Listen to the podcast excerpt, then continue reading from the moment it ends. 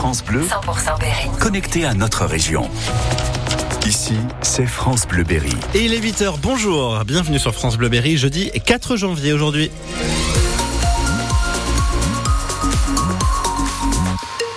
Toute l'actu à 8h avec vous, Jérôme Collin. Côté météo, toujours beaucoup de nuages. Effectivement, ça va durer toute la journée, la nébulosité, malgré quelques trouées, quelques très faibles éclaircies en début d'après-midi et peut-être le retour de quelques très faibles averses en fin de journée. Les températures euh, restent agréables ce matin, entre 5 et 8 degrés. Plus de gendarmes en patrouille après une série d'incendies dans l'Indre. Trois granges détruites depuis fin novembre à Azel-Ferron et Opter. Heureusement, pas de blessés, mais une forte inquiétude parmi les habitants du secteur. Et c'est vrai qu'il y a plusieurs éléments euh, qui peuvent être troublants, c'est le mariche. Trois incendies en un mois dans le même secteur, en plein hiver et dans des granges sans branchement électrique. Forcément, ça interroge, reconnaît le maire d'Azay-le-Ferron, Christophe Jubert. Ça pose question. Maintenant, je, moi, je tiens à rester prudent. Alors, dans un village de 800 habitants, on s'entraide comme on peut. Le matin du deuxième incendie, mi-décembre, Christophe Jubert s'est rendu sur place pour soutenir ses administrés. Un habitant est venu frapper à ma porte euh, le matin à 6h45 pour me prévenir ben, qu'il y avait un incendie en cours, qu'il l'avait vu de chez lui. Donc, euh, je me suis aussitôt rendu sur les lieux. Fort heureusement, la maison qui jouxte la grange qui était en train de brûler euh, s'était réveillée et euh, ils sont sortis euh, bien heureusement. Être présent aussi une fois l'incendie passé pour rassurer les habitants touchés. J'ai pu obtenir le- et avoir au téléphone un charpentier euh, dès le matin à 8h, le dimanche matin, qui est passé euh, dans la matinée pour pouvoir venir faire des travaux dès le lendemain matin. Le maire est aussi en lien avec celui d'Opter, commune voisine touchée également par un feu de grange la veille de Noël. Et on n'est pas nombreux, on se connaît très bien, il y a une très, vraiment une très très bonne entente avec, euh, avec la commune d'Opter. Christophe Jubert a aussi demandé aux gendarmes de renforcer leur patrouille dans le coin. Une enquête est ouverte pour connaître l'origine de ces incendies. Toutes les précisions à lire sur francebleu.fr. La grande chancellerie de la Légion d'honneur exige des explications de Gérard Depardieu.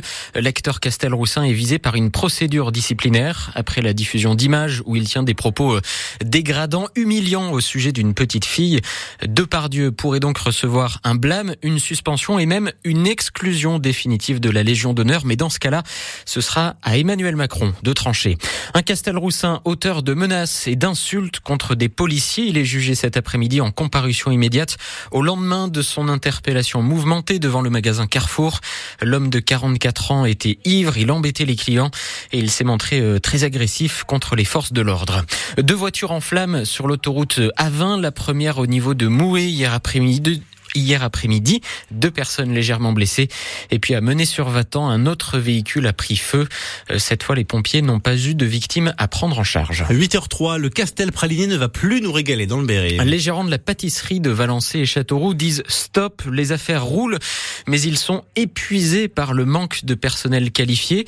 La fin d'une aventure commencée en 2016 pour assurer la succession du célèbre Jackie Chichery et ça peine beaucoup les habitants de Valençay. C'est bien dommage que ça soit fermé à l'heure d'aujourd'hui. C'était euh, bah, des bons produits. Dans tout métier, on peine à recruter. Ça, c'est bien dommage aussi parce que bon, il y a du travail tout de même. C'est triste parce que Monsieur Chichery avait monté aussi quelque chose qui était connu même euh, dans pas mal d'endroits à travers la France.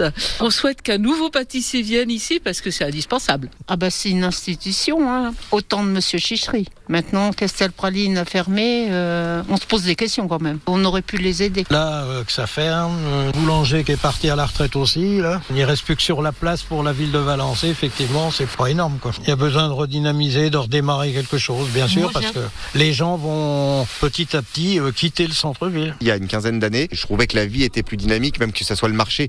Ça attirait un peu plus, je trouvais. Après, heureusement, c'est vrai que le château amène toujours du monde dans les périodes où c'est ouvert. Euh, Côté tourisme, c'est bien, mais euh, les gens qui vivent à Valençay euh, ont plus rien. Manque de personnel, je comprends pas trop pour le coup. Enfin, c'est bien dommage. Voilà, coup dur pour les habitants, pour les clients, les fidèles et aussi évidemment pour les neuf salariés de Castel Praliné qui se retrouvent sur le carreau.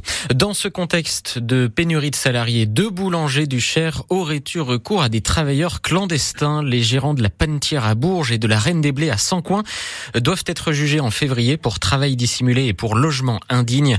Trois personnes d'origine tunisienne ont porté plainte pour dénoncer le système.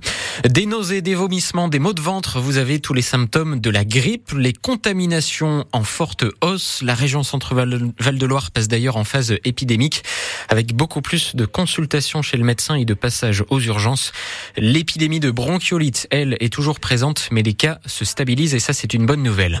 Prenez vos, prenez vos précautions ce matin euh, si vous voyagez en train. Plusieurs TER supprimés dans la région en raison d'une grève menée par les agents de la SNCF. Vous écoutez France Bleuberry, il est 8h05. C'est la fin d'une pollution inutile. Les fruits et légumes ne seront plus vendus sous emballage plastique. Une loi votée en 2022, enfin appliquée depuis le 1er janvier.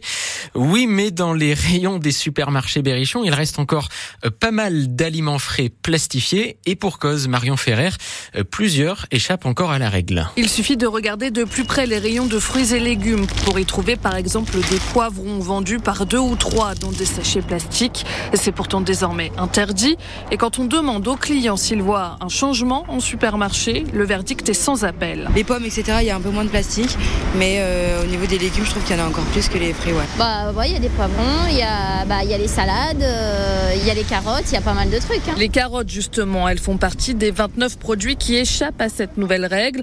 Liste bien trop longue pour l'association Zero Waste France. Manon Richer, on est la responsable communication. Beaucoup de légumes primeurs, des champignons, des endives, euh, des brocolis, euh, les salades, euh, les petites baies. Et ces aliments sont jugés trop fragiles. Producteurs et industriels ont obtenu qu'ils puissent être laissés sous sachet plastique. Un argument balayé par Manon On peut penser à des emballages en papier carton qui sont peut-être un peu plus respectueux de l'environnement que le plastique. En l'état, la liste d'exemptions est beaucoup trop longue. Ça ne permettra pas d'atteindre l'objectif zéro plastique à usage unique d'ici 2040. Et cette mesure est d'ores et déjà en danger car remise en question par le Parlement européen. Un samedi en Vendée pour encourager la Berrichon Foot, c'est ce que vous proposent les groupes de supporters. Ils organisent le déplacement jusqu'aux Herbiers pour euh, les 32e de finale de la Coupe de France. 30 euros pour le voyage et les billets.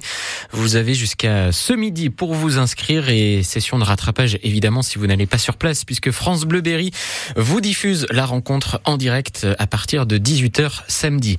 Le premier titre de l'année revient au Paris Saint-Germain, le trophée des champions remporté hier soir victoire 2 à 0 contre Toulouse avec un but notamment de Kylian Mbappé.